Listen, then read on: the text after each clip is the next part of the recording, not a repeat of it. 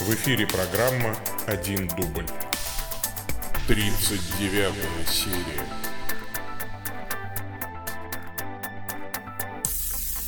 Во имя Отца и Сына и Святого Духа. Аминь. Привет, дорогие мои слушатели. Сегодня у нас 18 июня 2018 года день рождения сэра Пола Маккартни. Московское время 12 часов 44 минуты. У микрофона Павел Бегичев, митрополит Старокатолической церковной провинции Святого Михаила Архангела и епископ Московского церковного округа централизованной религиозной организации Евангелическая лютеранская церковь Аугсбургского исповедания.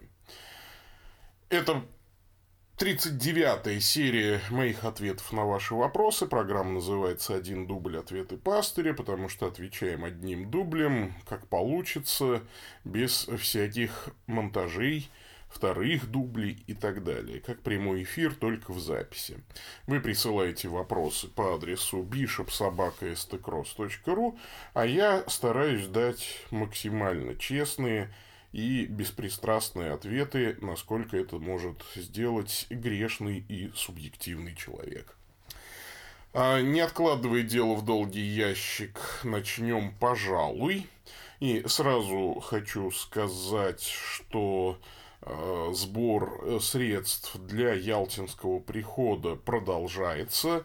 Э, в прошлом выпуске я говорил об этом. И через интернет, правда, пришло не так много денег, но наши приходы значит, скидываются, и если вы хотите поддержать Ялтинский приход, пожалуйста, присылайте ваши пожертвования по реквизитам, указанным в описании к этому аудио, с пометкой «Пожертвование в Ялту».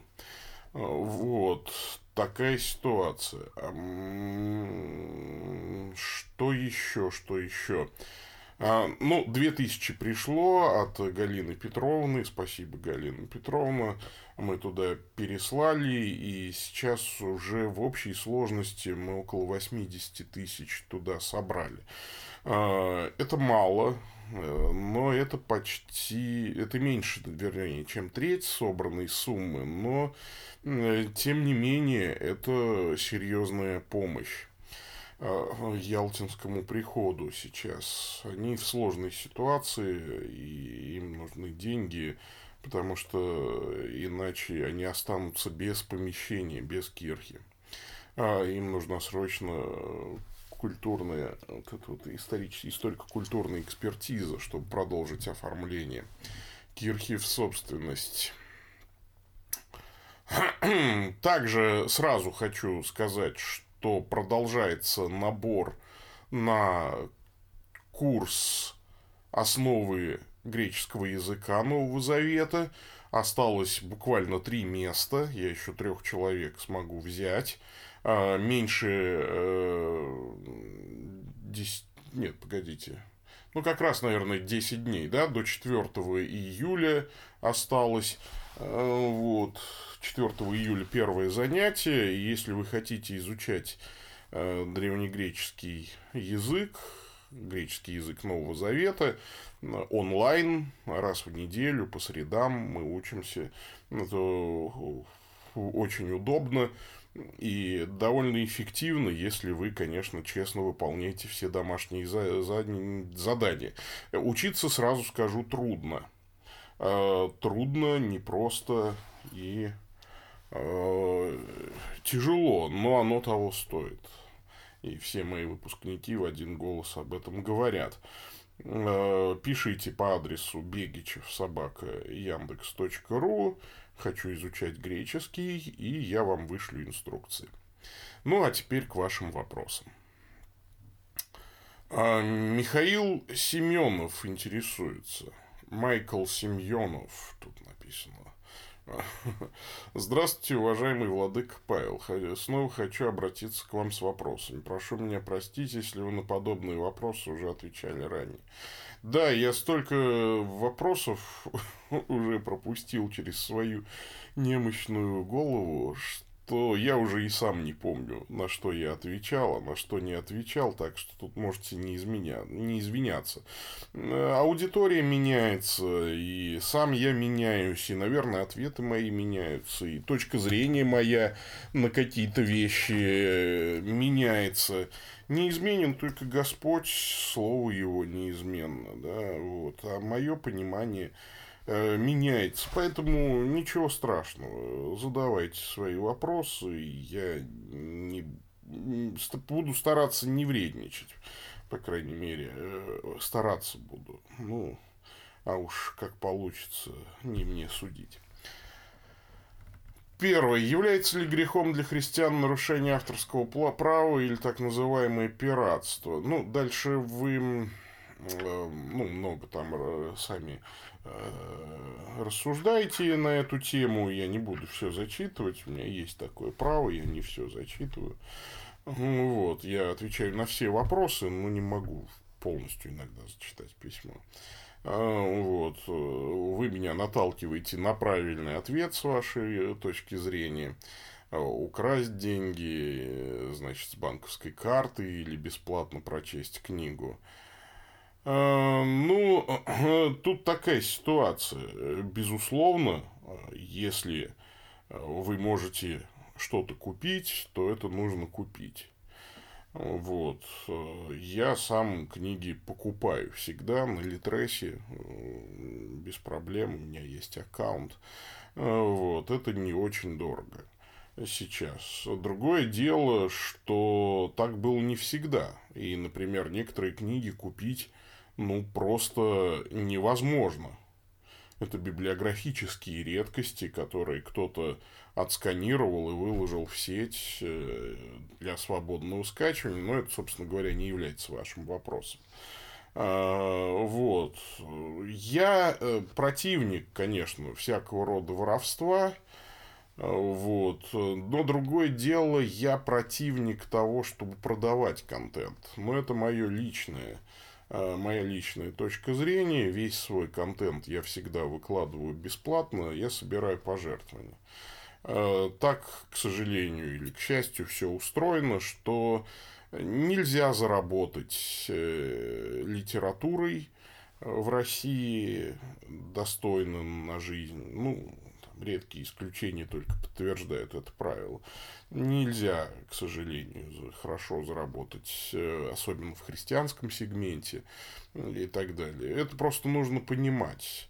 Эм, как только я выкладываю свою книгу в сеть за деньги, она будет украдена. Ну, то есть это просто таковы правила уже нынешнего интернета, такова жестокая данность. Э, мне просто интересно даже, кто крадет и кто выкладывает. Я мониторю это дело всегда, что касается своих публикаций. Э, ну, вот раньше я там выкладывал, например, в магазине за деньги. У меня был эксперимент, последнюю книгу я месяц не выкладывал в свободный доступ. А выложена она была только за деньги на одном из ресурсов. Я думал, ну вот сколько мне интересно, за месяц людей купят эту книгу. Причем я предупреждал, что через месяц я ее выложу в открытый доступ, и кто, ну, просто не хочет сейчас покупать, ну, просто потерпите и скачайте бесплатно через месяц. И люди, э, ну, купили очень и очень мало, ну, купили, да, что-то там я, по-моему, тысячу рублей, что ли, заработал. Вот. Э, ну, там понятно, что значит, издательство заработало, я так думаю, что около, может быть, 10 тысяч. Ну вот. Э, на этом э, деле. Вот. А причем за этот месяц я промониторил. Ну, то есть, она уже через три дня была в открытом доступе на пиратских ресурсах. Ну, то есть, эта книга. Это было прикольно. Э, вот. Ну, ну, ну, что я с этим сделаю? Ну, что я буду судиться, что ли? Да нет, конечно. Я просто выкладываю все бесплатно, и люди присылают пожертвования.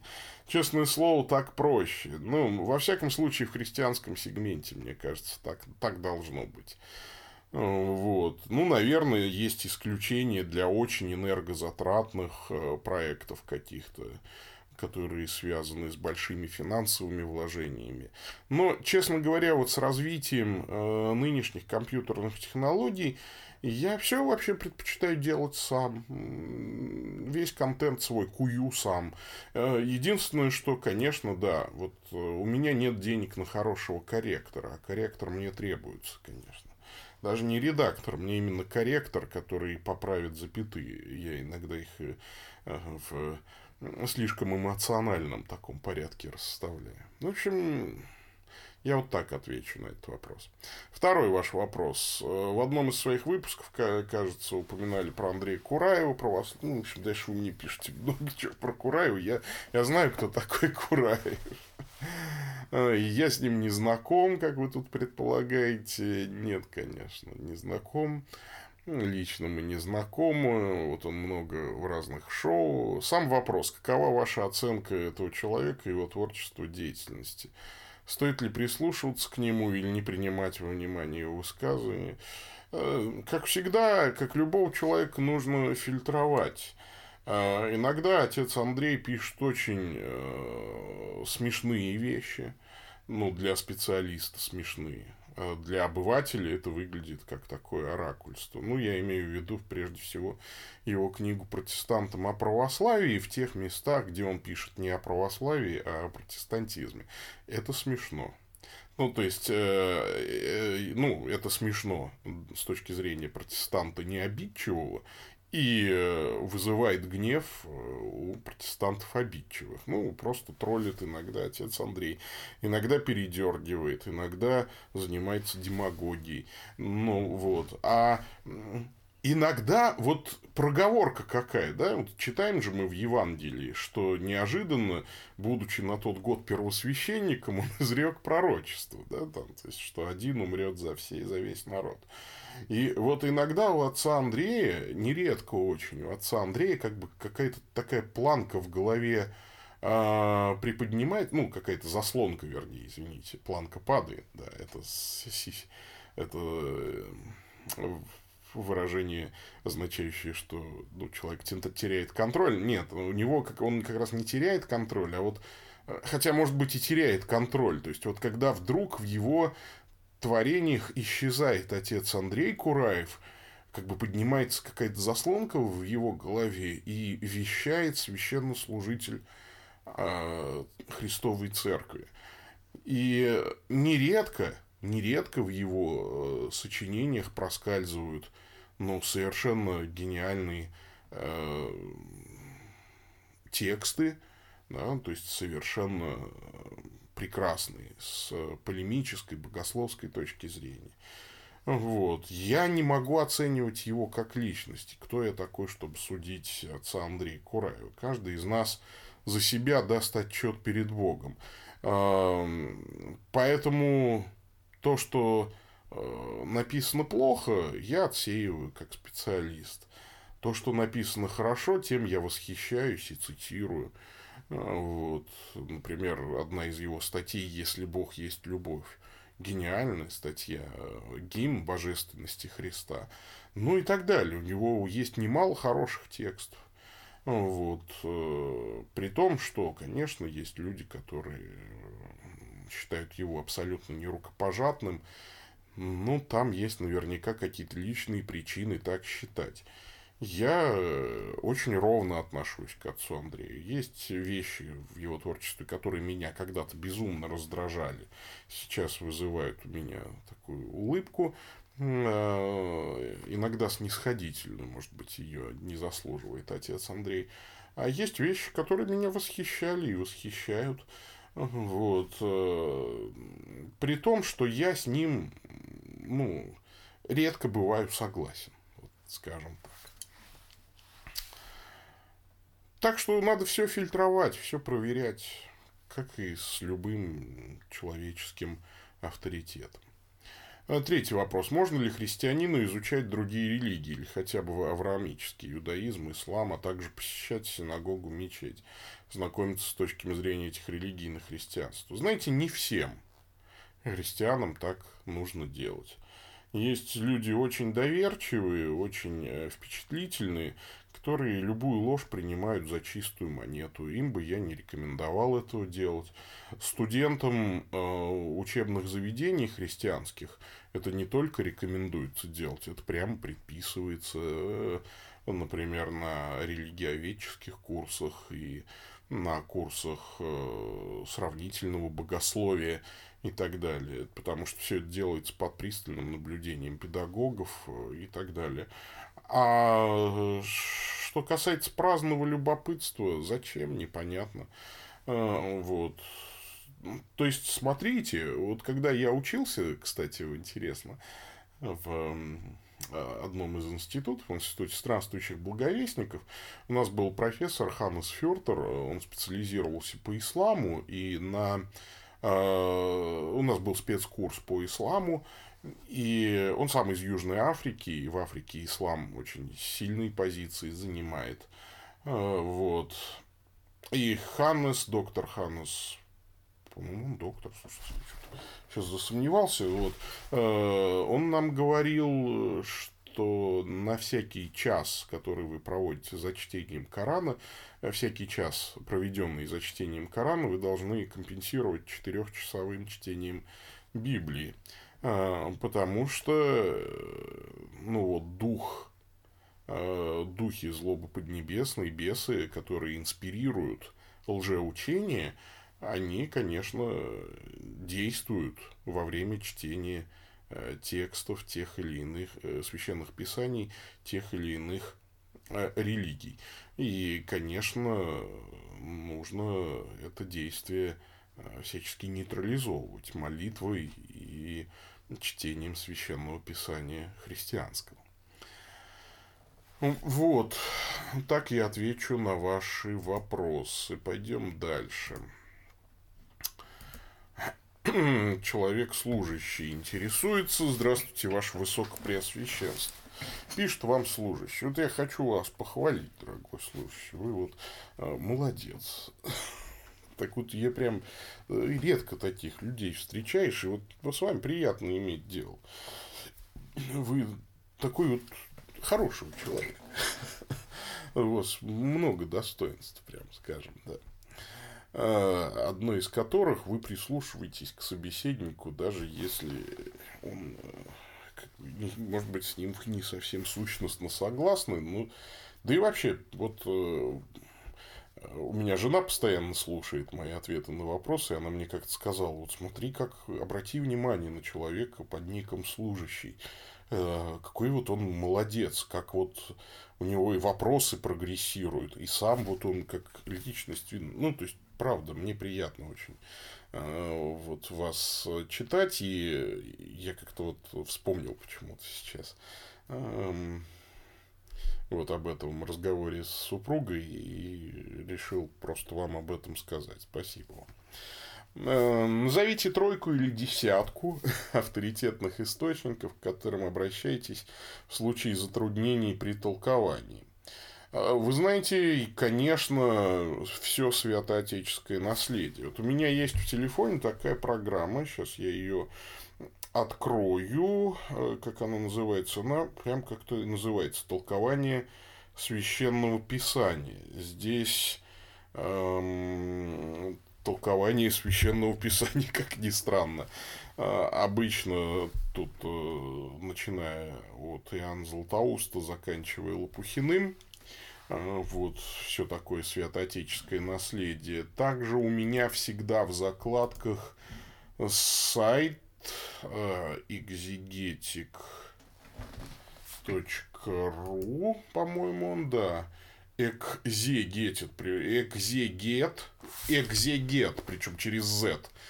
Е, ну, И, К, не Си, а К, ЕК, ЭК, Z э, и G и T.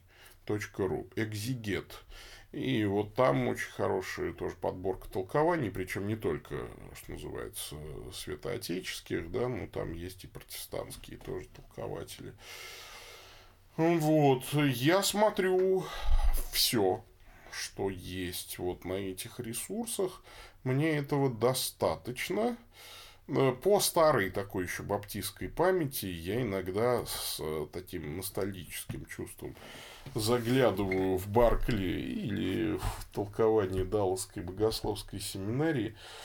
Всякий раз сокрушаюсь, думаю, ну что ж так там все мало, плохо и неподробно написано, и акценты какие-то не совсем те, которые мне нужны, да, расставлены э, в смысле интереса к толкованию. Ну, в общем, да, э, что называется, это все-таки довольно-таки уже старое толкование, но оно, опять же, определяет некоторую конфессиональную точку зрения, и там есть интересные аргументы иногда, к которым нужно прислушиваться. Иногда нужно и другую сторону послушать и так далее. Вот. Я вот вам назвал два ресурса, потому что тройка или десяток авторитетных источников, ну как, я, конечно, из всего святоотеческого наследия э, очень внимательно прислушиваюсь к Иоанну Златоусту, к святителю Иоанну Златоусту. Э, вот. Из э, современных экзигетов, ну, как ни странно, вот все, что пишет семинария Мастерс, да, там вот, все профессора аффилированные в служении Джона МакАртура, это тоже очень хороший и хорошая экзегетическая школа на самом деле. А, другое дело, что я не со всеми их выводами согласен. Да?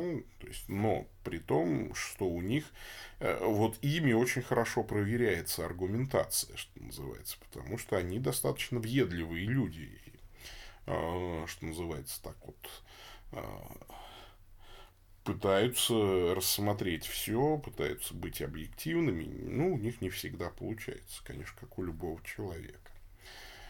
Эм, ну, вот так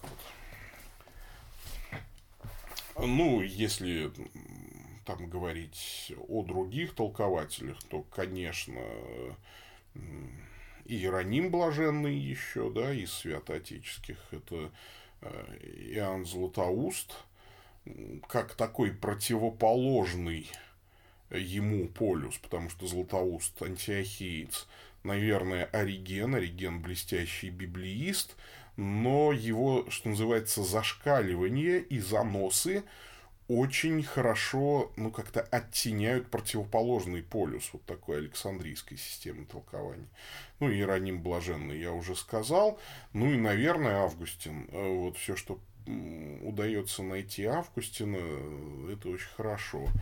Ну и дальше э, уже, конечно, чем ближе там к средневековью, тем менее это интересно, хотя тоже интересно. Ну а потом уже, конечно, протестанты Лютер, Кальвин, э, вот то, что они писали, это несмотря ни на что, да, несмотря на то, что, например, с Кальвином я не согласен в большинстве, там, может быть, случаев э, его богословских выводов, э, может быть, не в большинстве, наверное, это я все-таки переврал чуть-чуть, да, перебрал, что называется, ну, не в большинстве, ну, скажем так, ну, может, процентов в 40-30 я не согласен с Кальвином, но, тем не менее, Кальвин очень талантливый э, библеист, э, экзегет и богослов. Ну, а Мартин Лютер, тут уж что, я служитель лютеранской церкви.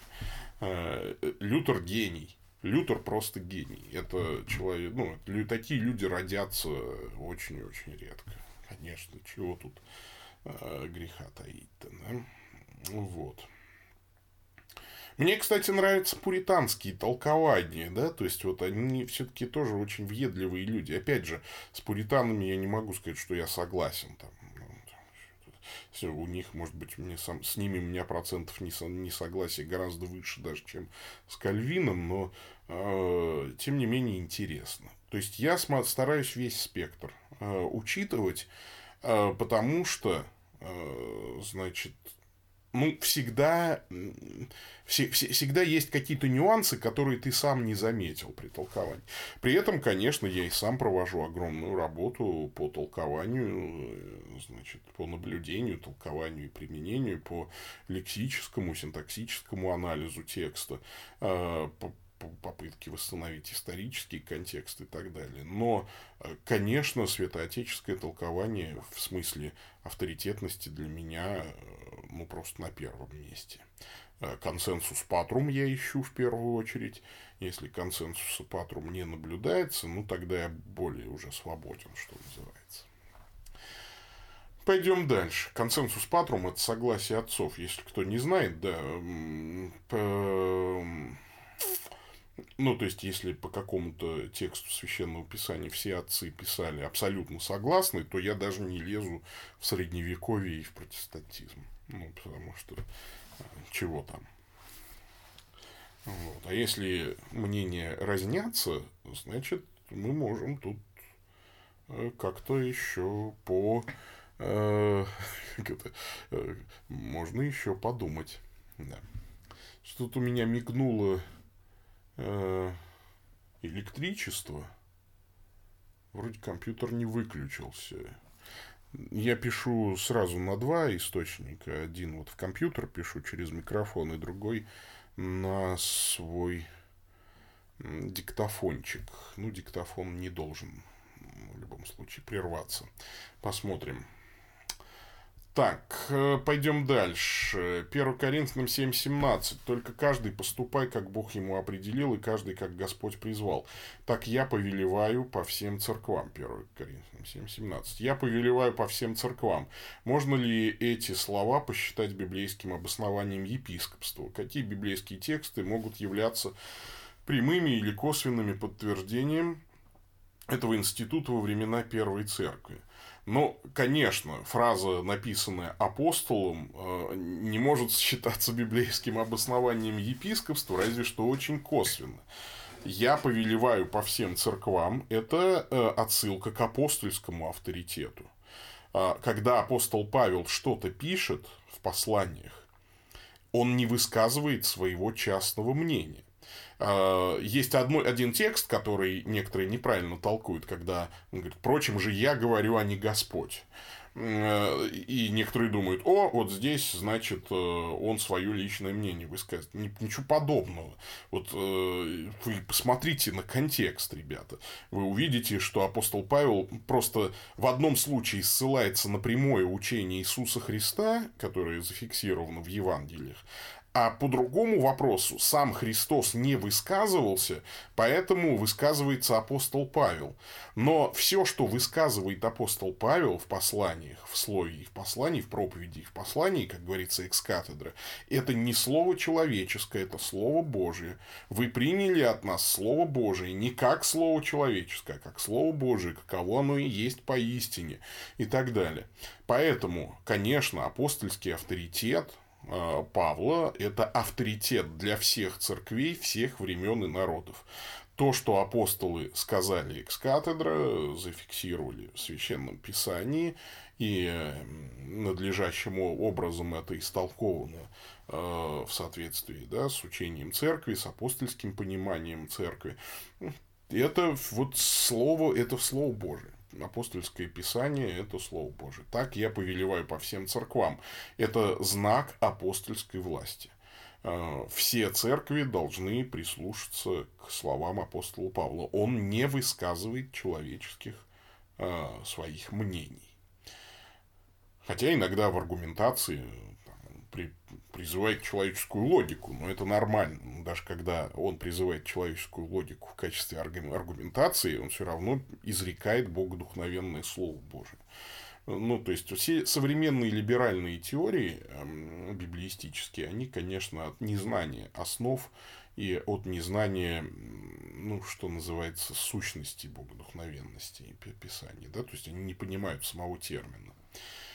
Так вот, но во всяком случае, апостольская власть повелевать нести апостольское учение в, э, церкви а, распространяется на епископов, конечно. Поэтому этот текст прямо, конечно, не обосновывает епископскую власть, а очень косвенно ее обосновывает. Дело в том, что тут у нас происходит путаница. Вы спрашиваете, какие библейские тексты могут являться прямыми или косвенным подтверждением этого института во времена Первой Церкви. Библейских э, свидетельств найти очень трудно, потому что институционально – Э, епископы существовали в первом веке, во второй половине, во всяком случае, первого века, а терминологически епископами они не всегда назывались. Вот. Термин епископ эм, обособился от термина пресвитер только к 80-м годам. Ну, например, Игнатий Антиохийский уже пишет об этом как о совершившемся факте.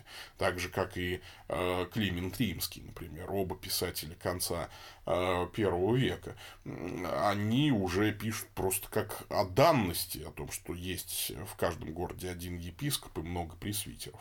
В тексте Нового Завета термины епископ и пресвитер э, взаимозаменяемы еще.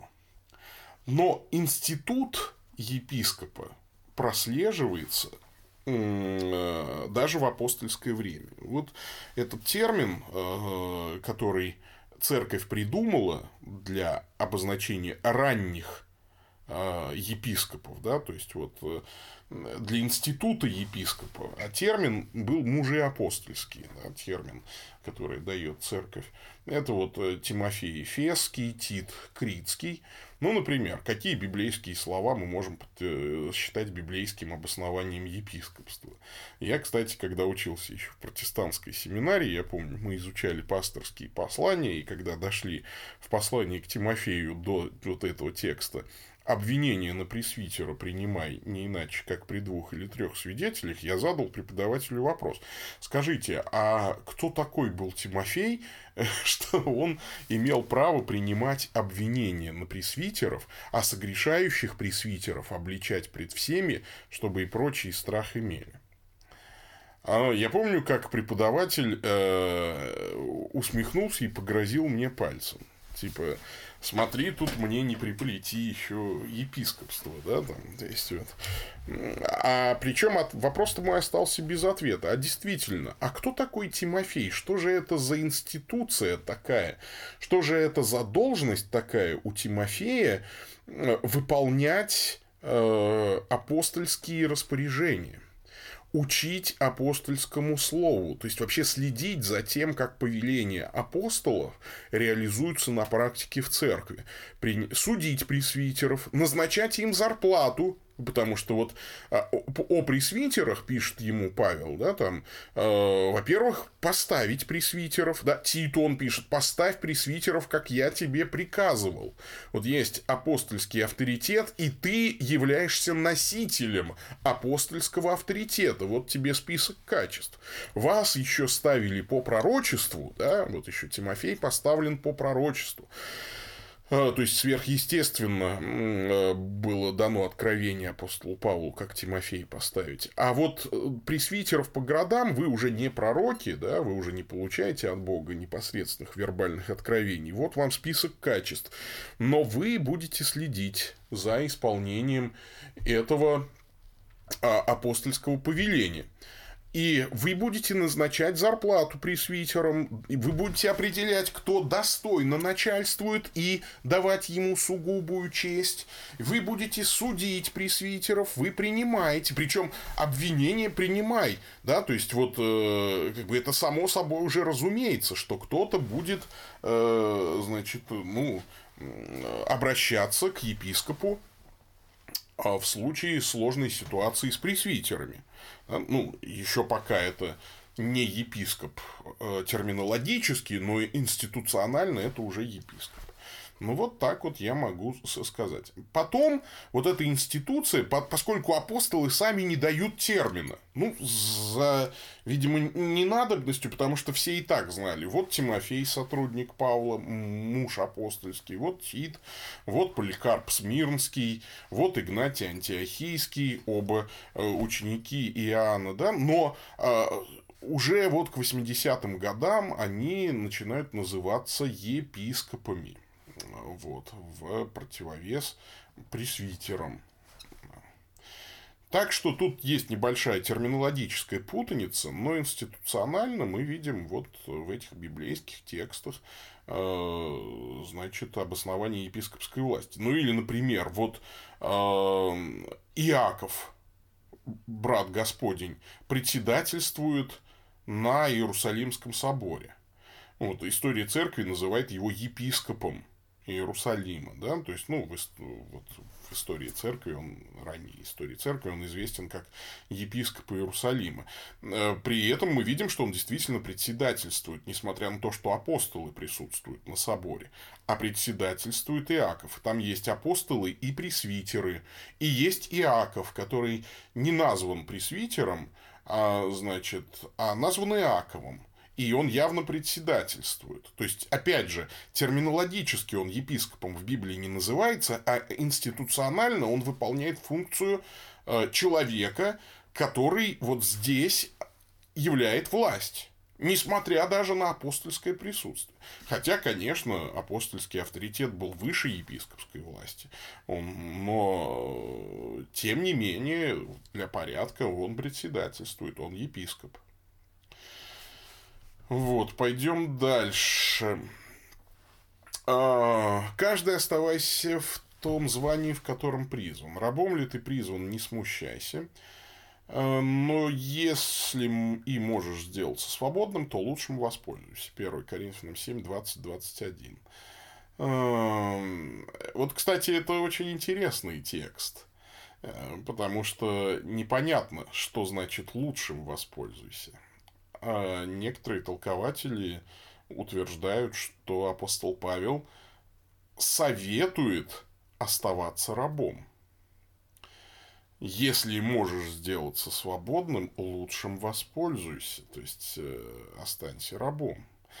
Каждый оставайся в том звании, в котором да, при призм. Ну, э, есть как бы вот тут две точки зрения, и я Эм, как-то так по инерции всегда думал, что все-таки лучшим воспользуюсь, это можно сделать свободно, ну, то есть это освободиться, но есть немало хороших аргументов и у той точки зрения, что если и даже можешь сделаться свободным, то лучше останься в, в рабстве. Но некоторые исследователи считают, что Павел не осуждает рабовладельчество, так как такая форма взаимоотношений в обществе была нормой в то время.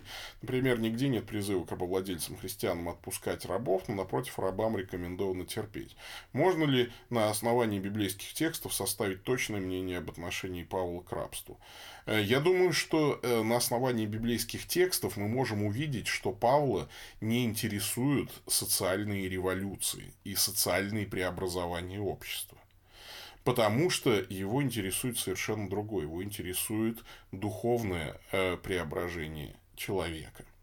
И на э, фоне грандиозности этой задачи меркнут всякие социальные э, эксперименты. Поэтому мне всегда горько видеть, как служители церкви главным делом своей жизни э, делают социальные преобразования, какую-то борьбу за социальную справедливость, еще чего-то. То есть они занимаются, на мой взгляд, ну, ну, то есть это как вот инженер высокой квалификации э, пойдет у, работать э, у, у грузчиком, да, то есть вот, э, ну, есть кому грузить люминь, да, там, значит, идем грузить люминь. Борис Арсеньевич Бережной любил эту присказку. Ну, есть кому ящики грузить, вагоны разгружать, но у тебя другая квалификация. Ну, слушайте, ну, вот хирург, нейрохирург высокой категории, да, высшей категории, не должен разгружать вагоны. Ну, хотя иногда бывает.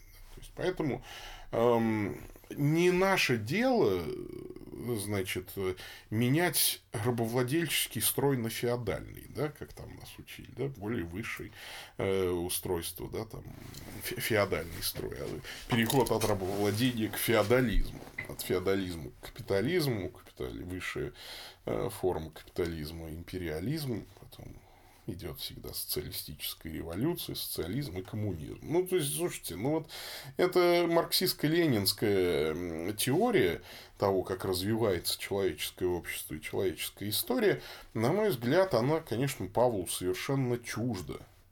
Э, у него нет призыва к рабовладельцам-христианам отпускать рабов, но у него есть призыв э, к ним хорошо относиться. Так, чтобы рабы не чувствовали себя рабами, а чувствовали членами семьи себя, чувствовали братьями.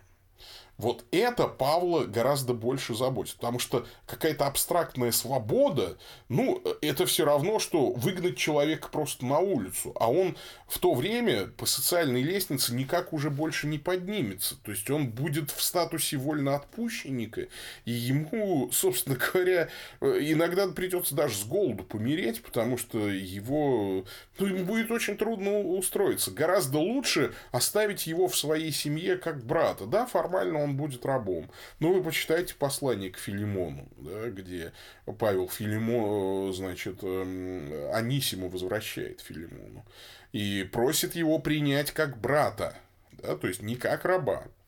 И вот это э, гораздо важнее – не, не то, что не пойти, значит, не, не выйти там на римский Майдан э, с требованием отмены рабства. Ну, то есть, это идиотизм, наверное, был бы. Мне кажется, что Павлу бы в такой, такой даже в, в голову не пришло. Хотя восстания были. То есть, это не значит, что и гражданское неповиновение было уже известно. Все это было, и бунты поднимались, и все. Но Павлу это в голову не могло прийти. Он говорит о том, что, э, ребята, зачем нам отменять институт рабства на уровне государства – или отпускать рабов, ну, идиотизм, слушайте, об, обречь его на голодные скитания. Когда вы можете рабство отменить внутри своей, своего дома. Да, там, то есть, внутри своего дома. Если вы рабовладелец, отмените рабство внутри, возьмите ответственность за своих рабов, как за братьев. Вот э, будете их кормить, не будете к ним суровы, то есть, естественно, какие там телесные. То есть, вот уберите всю гадость, всю мерзость рабовладения. Вот э, идеал. А если у вас э, господин неверный, а вы раб, ни в коем случае, конечно, не поднимайте восстание. Но если можете выкупиться, если у вас есть какая-то, э, какой-то бизнес-план, и вы знаете, как вы поведете себя, когда станете вольноотпущенником, тогда да, тогда да, пожалуйста, можете лучшим воспользоваться. Вот у меня какая-то такая в голове всегда рисуется картина. Не надо э, пере... не надо переустроивать государство. Переустрой мир вокруг себя, переустрой семью свою, сделай так, чтобы в твоей семье всем было комфортно. На твоем рабочем месте, твоим подчиненным, чтобы было комфортно. Работай, пожалуйста, над своей душой. Вот как ты преобразуешь. То есть общество преобразовывается не революциями, оно преобразовывается вот э, некоторые это называют теорией малых дел, я не считаю это малыми делами. Вот вокруг себя преобразуй пространство. Вот чтобы людям, которые попали в твое пространство, им было комфортно. Ну вот, мне кажется, как-то так. Пойдем дальше. А, а, Алексей, человек Алексей пишет. Мир вам, владык Павел. Пишет вам ваш студент Алексей. Хотел просто поинтересоваться, есть ли какие-то сертификаты, которые вы даете тем, кто окончил ваши библейско-богословские вебинары. Спасибо, Алексей. Нет, я сертификатов-то не выдаю. У меня есть свидетельства, но это бумажки за моей подписью, просто на память, что называется. Вот, они не имеют никакой юридической силы. Их можно повесить в рамочку под стекло и, значит, держать у себя в комнате. Э, то, что вы были моим студентом, обычно всем студентов я прошу, всех студентов я прошу выслать почтовый адрес, И э, я по этому адресу эти бумажки рассылаю. Э, поскольку вы давно у меня учились, то я вам, скорее всего, разослал. Я не разослал пока еще вот эти бумаги от библейско-богословских вебинаров, значит, только с сентября 2017 года. Вот у меня пока эти сертификаты еще лежат, я их только-только напечатал. Все, что было раньше, я все разослал. Если до вас эта бумага не дошла, ну, это не ко мне, это почта. Поскольку э, вы живете в Непале, до Непала вполне почта России могла не довести ваш пакет. То есть всем, конечно, я эти бумажки на память рассылаю, памятные сувениры, назовем их так. Ну вот. Эм, а что называется Э, за почту России тут очень трудно ручаться. Мне кажется, что лучше э, все-таки э, с Аказией как-то передать за границу. Ну или вот, например, у меня есть студенты из США, они просят отправить им, ну, DHL там или еще чем-то, они компенсируют мне. Потому что это дорого, конечно. Вот. Я могу дубликат сделать и отправить а, значит, что называется, с Аказией какой-то. Или, если хотите, DHL, не знаю, ходит ли в Непал или что-то такое, нормальная какая-то курьерская служба, ну, тогда оплати, вам придется оплатить услуги эти, да, пересылки. Так, э, пойдем дальше. А, Роман Тулинов, город Воронеж, интересуется. Мир вам, епископ Павел. Благодарю вас за рубрику «Ответ на вопрос». Каждый понедельник вставляю скачанный файл на флешке в магнитолу, возвращаюсь с работы домой, прослушивая полезную информацию. Так тоже можно, но, на мой взгляд, вы как-то странно себя ведете. Куда проще в телефоне подписаться на подкасты и э, вот, слушать в наушниках даже в машине с телефона. Но если только там не плотные затычки, у меня вот такие наушники просто вкладыши. То есть я слышу все, что происходит вокруг. И если я пользуюсь услугами каршеринга, я пользуюсь иногда услугами каршеринга, если я за рулем, то это мне вообще не мешает. Это лучше, чем магнитол слушать. Я магнитол вы, выключаю в автомобиле. Ну, как-то так. Ну, это просто совет, конечно, вам виднее, как вам удобнее, извините. Ну, а у меня несколько вопросов пишите вы. Роман. Первый. Насколько возможно дайте оценку Воронежскому лютеранскому приходу и руководству Анатолия Малахова?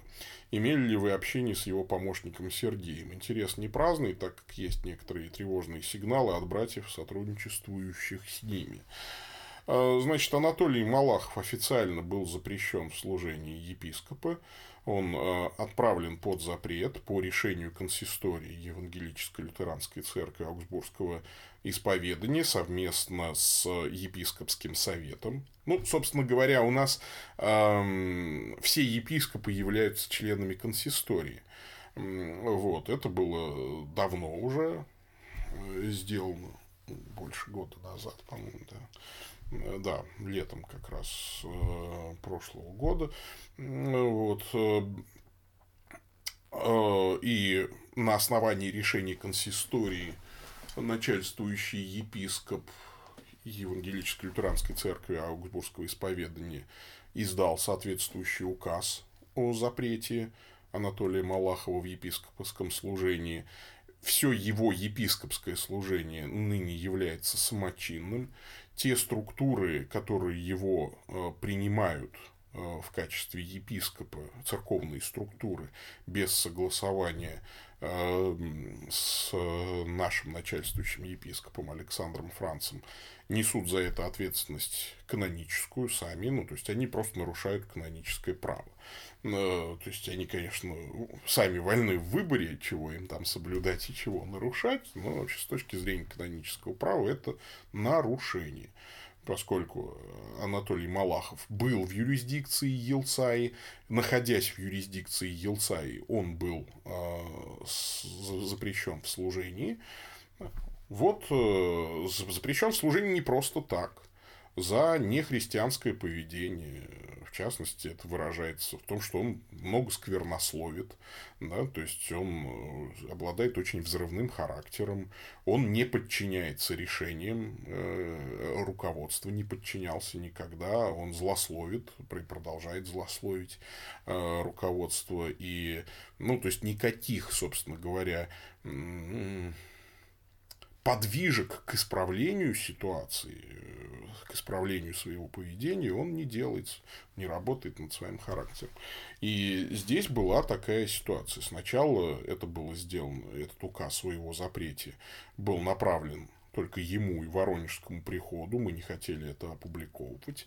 Э, ему там предлагалось добровольно уйти в отставку на полгода, э, чтобы помолиться, через полгода вернуться к этому решению вопроса, он вспылил, наговорил кучу гадостей. У меня есть скриншоты его нецензурных смс там и так далее. Есть и еще у него несколько пороков, которые я не считаю возможным сейчас оглашать. Вот. Ну, тем не менее, он продолжает считать себя служителем. Это его выбор не подчиниться решению легитимного на тот момент его руководству и уйти в раскол. Он ушел в раскол, да. Э, имел ли я общение с его помощником Сергеем, если речь идет об отце Сергее Долматове? Э, да, я имел с ним общение. Остальные служители Воронежского прихода э, лютеранского, никаких прещений на них не было наложено. Но Воронежский приход сразу вышел из состава Елцай, как только вышло, вышел указ. Причем сделали они это задним числом, типа они еще раньше вышли. Но это смешно. Из состава Елцай они вышли, они направили электронные документы мне, как управляющему делами, э, о выходе из состава Елцай. Консистория их прошение удовлетворила. Теперь эти люди не являются э, церквами Елцай. Э, ну, что делать? Ну, имеют право выйти. Э, вот. Правда, они несколько нарушили закон, до сих пор не прислали мне бумажные, в бумажном виде это, эти протоколы и эти прошения. Но так или иначе, у нас консистория по закону правомочна исключать приходы из э, состава централизованной религиозной организации. Так или иначе, консистория их исключила. Они не являются уже членами Елцаи. Вот. Э, что касается э, этих служителей, у вас есть там тревожные сигналы, я разделяю эту тревогу. Я никому не рекомендую иметь дело с служителями Воронежского прихода. Наверное, не со всеми, ну, просто потому, что э, служители Воронежского прихода написали донос на меня. Э, подлый абсолютно, абсолютно подлый и лживый донос. Они назвали это открытым письмом. Почему я об этом говорю? Потому что они его опубликовали в интернете, где ну, просто все факты извращены, все, все, что они сделали, неправда, и там подпись Сергея Долматова есть и других служителей Воронежского прихода. И это письмо было направлено Августину Бачинскому, но причем оно настолько составлено не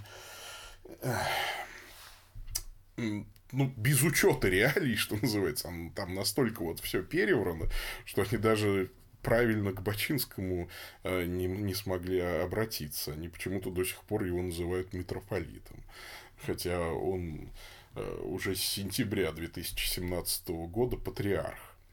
Э, вот. Ну, то есть, они, видно, что люди вообще не владеют ситуацией, они вообще дезинформированы, кем дезинформированы, как ну, то есть по злому умыслу это сделано или по незнанию это сделано. Я, не буду оценивать. Оценочных суждений выносить не буду.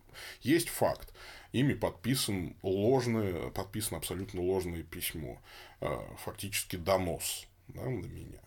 Ну, что ж, э, поэтому я всегда к людям отношусь хорошо по умолчанию. Э, то есть считаю их хорошими, достойными и так далее, пока они своими действиями не начинают доказывать обратное. За их подписью опубликован ложный документ следовать, ну, то есть, где, ну, просто за их подпись, а, от их имени вранье опубликовано. Я не знаю, кстати, видели ли они этот документ или их подписи кто-то там приписал. Вот, но тем не менее такое существует, поэтому я не рекомендую иметь дело с Воронежским лютеранским приходом, ну, просто никому. Э, ну, потому что люди не чураются лжи, вот. Э, ну, следовательно, это плохо. Вот, если как-то их кто-то подставил, если это не они писали и так далее, тогда, конечно, я готов э, вступить в эти переговоры и, конечно, изменить свое мнение о служителях Воронежского прихода лютеранского.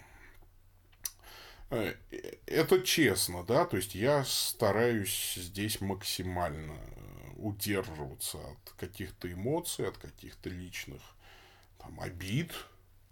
Да, там, ну, меня не обидело это письмо э, его святейшество патриарх Августин прислал мне ответ, где задал вопрос о том, что, собственно, происходит, да, то есть почему я получил такое письмо. А, я описал ему ситуацию так, как она была на самом деле. Ну, Причем не только я, написал ему и Александр Франц, и Ирина Ивановна Мельникова тоже написала, и, ну, то есть, ну, вот, э, но, кстати, даже еще не дожидаясь этих писем, его святейшество ответил мне, что я верю вам, благословляю вас и продолжайте свое служение. Вот что меня очень порадовало, конечно. Вот, очень порадовал. Ну, на самом деле, вся информация есть на официальном сайте luther.ru. Посмотрите там в разделе новости. Только надо это сильно полистать назад до, прошлого, до, до прошлогодних новостей. Все указы официально э, у нас публикуются на сайте. Ну, вот. Пойдем дальше. В прошлой рубрике была затронута тема о способах управления церковью. Вы высказывались за епископальную форму. Но вот как-то не упомянули о пресвитерианской. На мой взгляд, епископальный метод несет множество опасностей. Властолюбие, диктаторство или, напротив, слабоволие и даже сумасбродство, прости господи. Я видел все эти явления, когда церковь оказывалась в заложниках системы. На мой взгляд, пресвитерианская форма более безопасна в этом случае. Да, вы правы. Но дело в том, что ни одна из существующих форм управления никогда не реализуется в чистом виде. И епископальная форма управления, которая сейчас реализуется в некоторых религиозных объединениях, там в РПЦ, э, в РКЦ, вот, и, э, может быть, еще где-то, может, в лютеранских каких-то моментах, она на самом деле э, перекошенная епископальная форма. Ну, например, вот в РПЦ, это мне мои друзья из РПЦ говорят, епископ в своей епархии практически царь и бог. То есть, ему никто не указ, даже патриарх, собственно, его, э, ну, как бы не может пожурить. Чисто теоретически можно подать на него в церковный суд или там на архиерейском соборе его как-то могут там пожурить. Ну, могут, наверное, его сместить, да, там, в принципе. Но для того, чтобы его сместить по требованию там прихожан, ну, это то есть это из раздела фантастики. Ну, то есть, конечно, у прихожан там или у священников нет совершенно никакого, никакого влияния на это дело. Но вообще, строго говоря, как она задумывалась, епископальная система, там более сильный э, должен быть элемент э, вот именно ну, епископской э, власти, то есть каждый епископ подотчетен другим епископам. То есть, когда в епископальной системе действительно действует пресвитерианская система, ведь пресвитерианская форма – это фактически епископальная без епископа, да, там, то есть, там просто усилен момент ну, что называется, соборности. То есть, каждый пресвитер подотчетен пресвитерии, да, там, есть, вот, совету пресвитеров. Вот э, нужно просто, чтобы в епископальной форме епископ был подотчетен совету епископов. Ну, например, вот в Елцае у нас неплохо. Ну, вот видите, у нас был, были проблемы с э, Анатолием Малаховым, и к нам обращались люди с жалобой на него, и он был запрещен в служении. Да, то есть, вот э, по, по запросу некоторых служителей, пресвитеров, не епископов. Да, там, то есть, вот, в частности, ну, не только по их запросу, мы и сами не слепые, сами все видели, да, там, то есть, и много, много лет еще до моего прихода в Елца, и много лет пытались там что-то сделать, ну, ничего не, не получалось, да, то есть, все действия пропадали в туне. Вот. Конечно, от перекосов на самом деле не застрахована ни одна система. При пресвитерианской форме, э, например, другой, вот я смотрю, она как безопасна. Она, на мой взгляд, там опасность э, какая? Там будут годами пробуксовываться сложные решения, потому что никто не возьмет на себя ответственность. Дело в том, что в епископальной системе хотя бы есть человек, за которым последнее слово, который не боится брать ответственность на себя. А, его решение может быть неправильным, но он несет за него ответственность. В любом случае, в наших реалиях люди ведь голосуют ногами. Мы, должны, мы можем говорить, что это плохо, не соглашаться с этим, гневно обличать людей, которые уходят. Но на самом деле покажите мне ваши приходы. Да? То есть, вот, и, э, ну, что и о чем еще говорить? Да, там, то есть, собственно говоря, люди уходят ногами, то есть ногами уходят оттуда, где, ну, если их только не запугали. Да, там, а вот, например, да, действительно, властолюбие, диктаторство, иногда, конечно, сложно уйти, если тебе звонят, э, осыпают тебя нецензурной бранью, угрожают тебе. И мы сколько угроз получаем постоянно. Доносы пишут на тебя там, да, и не только, кстати, твоему начальству, но и в органы государственной власти. Да, там, ну, мы же все это проходили. Вот. Ну, нам что? Нам, э, мы об этом говорим ведь, э, но даже при епископской власти, вот, кстати, да, то есть, опять же, Э, плохого епископа можно снять, если правильно отрегулирована епископальная форма. Но если у вас епископ хороший, ну, у вас просто все летит как на крыльях, что называется. Да? Вот такая ситуация. Так что мы молимся о плохих епископах. Мы не ставим на них э, там, крест, мы ждем покаяния, действенного такого изменения их, мы верим в чудеса Божьи. Вот. А так-то продолжаем жить и трудиться, как Господь позволит. Всегда человек все портит. Да, вы правы на самом деле. Человек все портит. Я согласен, да. Опасности есть везде. Ну, что делать? Я понимаю эти опасности, и все же я отдаю предпочтение епископальной системе. Может быть, потому что я сам епископ, не знаю. Вот. Когда я был молод, мне не нравилась заповедь о почтении, о послушании детей родителям. А когда я сам стал родителем, мне так стало нравиться эта заповедь. А, значит, пойдем дальше. Ну, слушайте, пока я тут отвечал, мне еще одно письмо пришло. Я его даже не читал. Ну, уж раз пришло, значит, э, будем, что называется, вообще без предварительной подготовки. Интересно даже. Э, так, ну, это пока еще старое письмо. Э, пишет Андрей Будко. Э, добрый день, Ваше Преосвященство. Я не совсем в курсе, как к вам теперь обращаться, поэтому надеюсь, что угадал. Тут гадать-то не надо, дорогой Андрей. Тут просто нужно открыть, ну, набрать э, в, в интернете, как обратиться к митрополиту. И вы увидите, что перед словом Преосвященство нужно добавить приставочку «высоко». И тогда будет. Это очень легко. Те, кто любит фильм «Три мушкетера», помнит, что к кардиналу нужно обращаться там, ну, начиная с архиепископа, а от архиепископа до кардинала, это высокопреосвященство. Хотя в том же фильме, я его недавно почему-то решил пересмотреть, А, несколько раз кардинал называет ваше преосвященство. Это я всякий раз их поправлял. Значит, актеров. Да, они меня не слышат, но я их поправлял. А вопрос такого плана. В момент перехода вашей рубрики на аудиоформат я как-то забросил прослушивание ответов на вопрос, но сейчас у меня появился удобный способ возобновить это дело. Слушаю по пути в маршрутке на работу и обратно. Только у меня возникла проблема с поиском ваших первых 29 аудиозаписей, которые были еще на телеграм-канале, а его заблокировали. Э, везде сейчас только с 30 выпуска. Хотелось бы наверстать упущенное. Не могли бы вы подсказать, где можно найти эти аудиозаписи? Ну, во-первых, телеграм-канал не заблокирован. Что значит заблокирован? Роскотребнадзор э, пытается блокировать Телеграм безуспешно. Телеграм отлично работает у меня. Причем я не пользуюсь ни VPN, никакими прокси-серверами. Ну, просто ничем не пользуюсь. Он просто у меня берет и работает.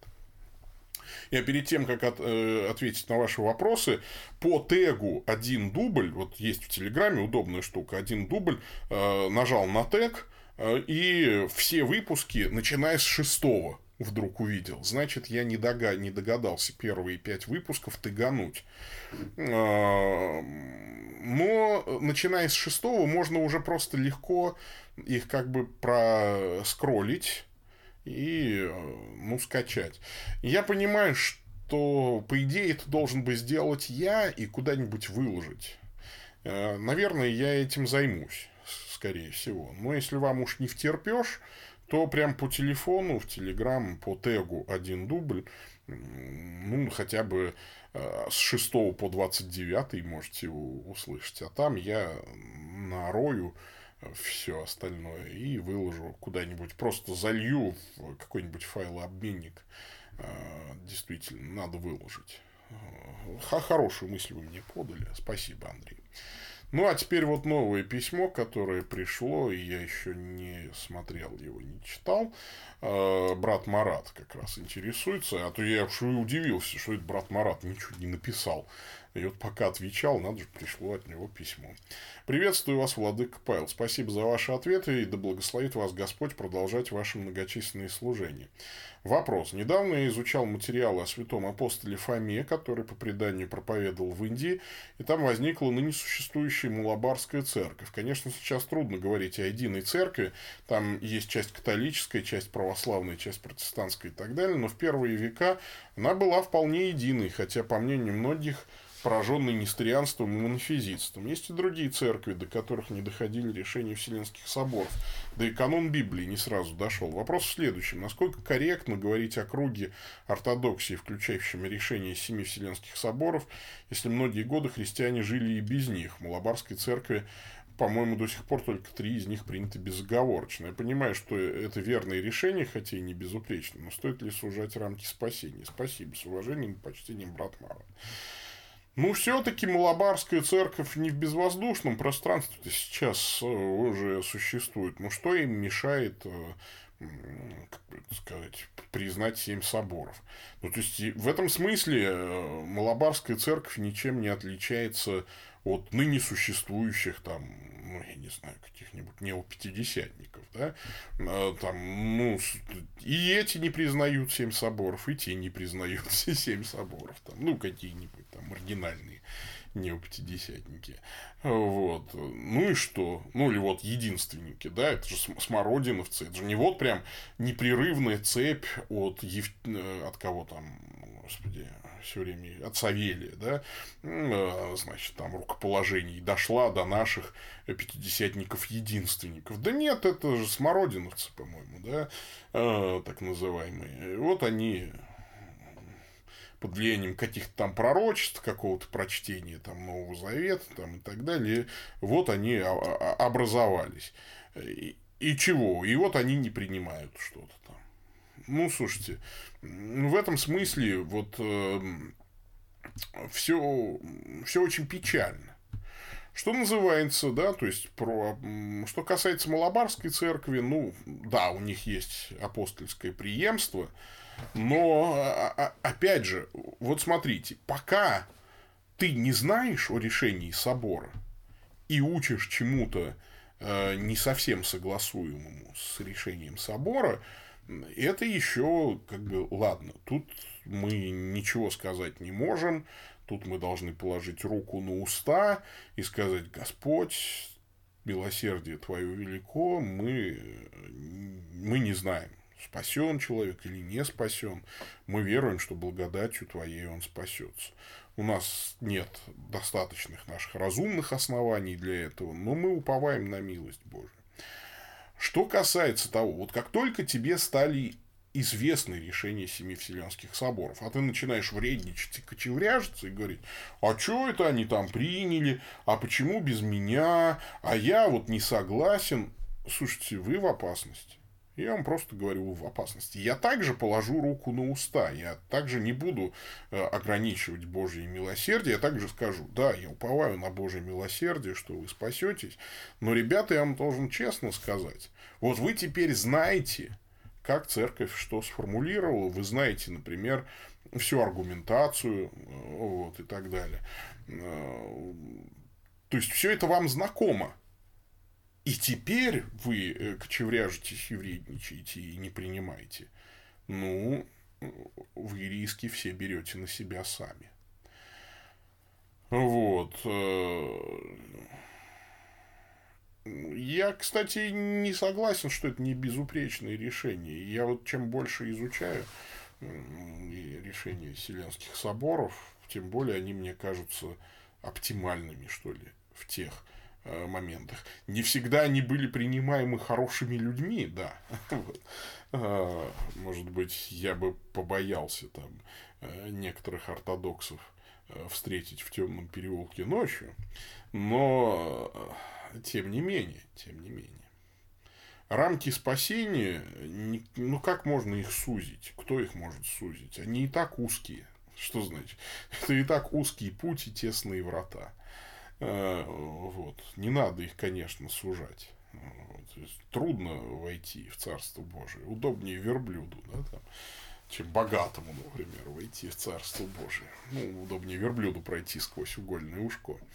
А, куда еще сужать-то? Конечно, узок путь, и немногие находят его. Евангелие просто, да, там, веруй в Господа Иисуса Христа и спасешься ты и дом твой. Но нужно правильно понимать, кто такой Господь Иисус Христос. Что это точно не Кришна, да, там, например.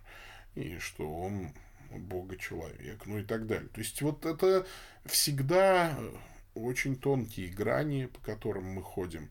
Э, поэтому с каждым человеком будет Господь индивидуально разговаривать. Спасение не тождественно конфессиональным рамкам. Да? Поэтому э, каждый человек должен лично либо согласиться с решением Вселенских соборов, либо отвергнуть их. Само по себе его э, пребывание в Малабарской церкви не делает его, естественно, автоматически погибшим грешником. Я думаю, что некоторые малабарские христиане согласны с семи вселенскими соборами. А то, что там выражает официальная позиция их конфессии, это дело третье э, вообще, да, то есть это дело дальнейшего там богословского диалога. Поэтому у меня вот, кстати, по, например, э, тем же несторианским церквам вопрос, да, там, или по монофизитским церквам вопрос, э, точно ли они несторианские, точно ли они монофизитские. Потому что то учение, которое осуждено как монофизитская ересь, например, может быть, э, на самом деле сейчас не исповедуется некоторыми церквами и так далее, и тому подобное. Всякий раз нужно разговаривать с человеком, а не с конфессией. Конфессия принимает вероучительные документы, а человек – это человек. В нем всегда есть тысячи нюансов. И ни один человек, на самом деле, вот по своему исповеданию, никогда не совпадает на 100% со своим конфессиональным исповеданием. В чем-то он да, там сомневается и так далее. Поэтому э, богословие очень важно. Оно действительно описывает рамки, описывает контуры. И вот здесь э, я вот так витиевато отвечаю на ваш вопрос, поскольку без подготовки. Но э, давайте все предоставим Богу, все, что Богово, все, что касается спасения каждого конкретного человека. А все, что касается конфессии, давайте будем все-таки принципиально. пока вы, как конфессия, не согласны с решениями семи Вселенских соборов, мы, у нас нет никаких оснований называть вас церковью Иисуса Христа. Вот, собственно, и все. Такая вот ситуация. Э, спасибо всем, кто присылал ответы на... Ой, всем, кто присылал вопросы. Значит, э, всем, кто присылал вопросы, спасибо. Спасибо всем тем, кто поддерживает наше служение. Можете, и я прошу вас присылать пожертвования. Лето, голодное время. Э, вот, и мы нуждаемся в вашей поддержке, в вашей любви. И пусть Господь вас благословит. Реквизиты есть в описании. Э, записывайтесь на программу изучения древнегреческого языка, если чувствуете к этому серьезное побуждение. Есть еще три места. Ну, а я жду ваших вопросов в следующей, на следующей неделе. Пусть Господь вас благословит. А, слава Отцу и Сыну и Святому Духу, и ныне и присно, и во веки веков. Аминь. Пока-пока.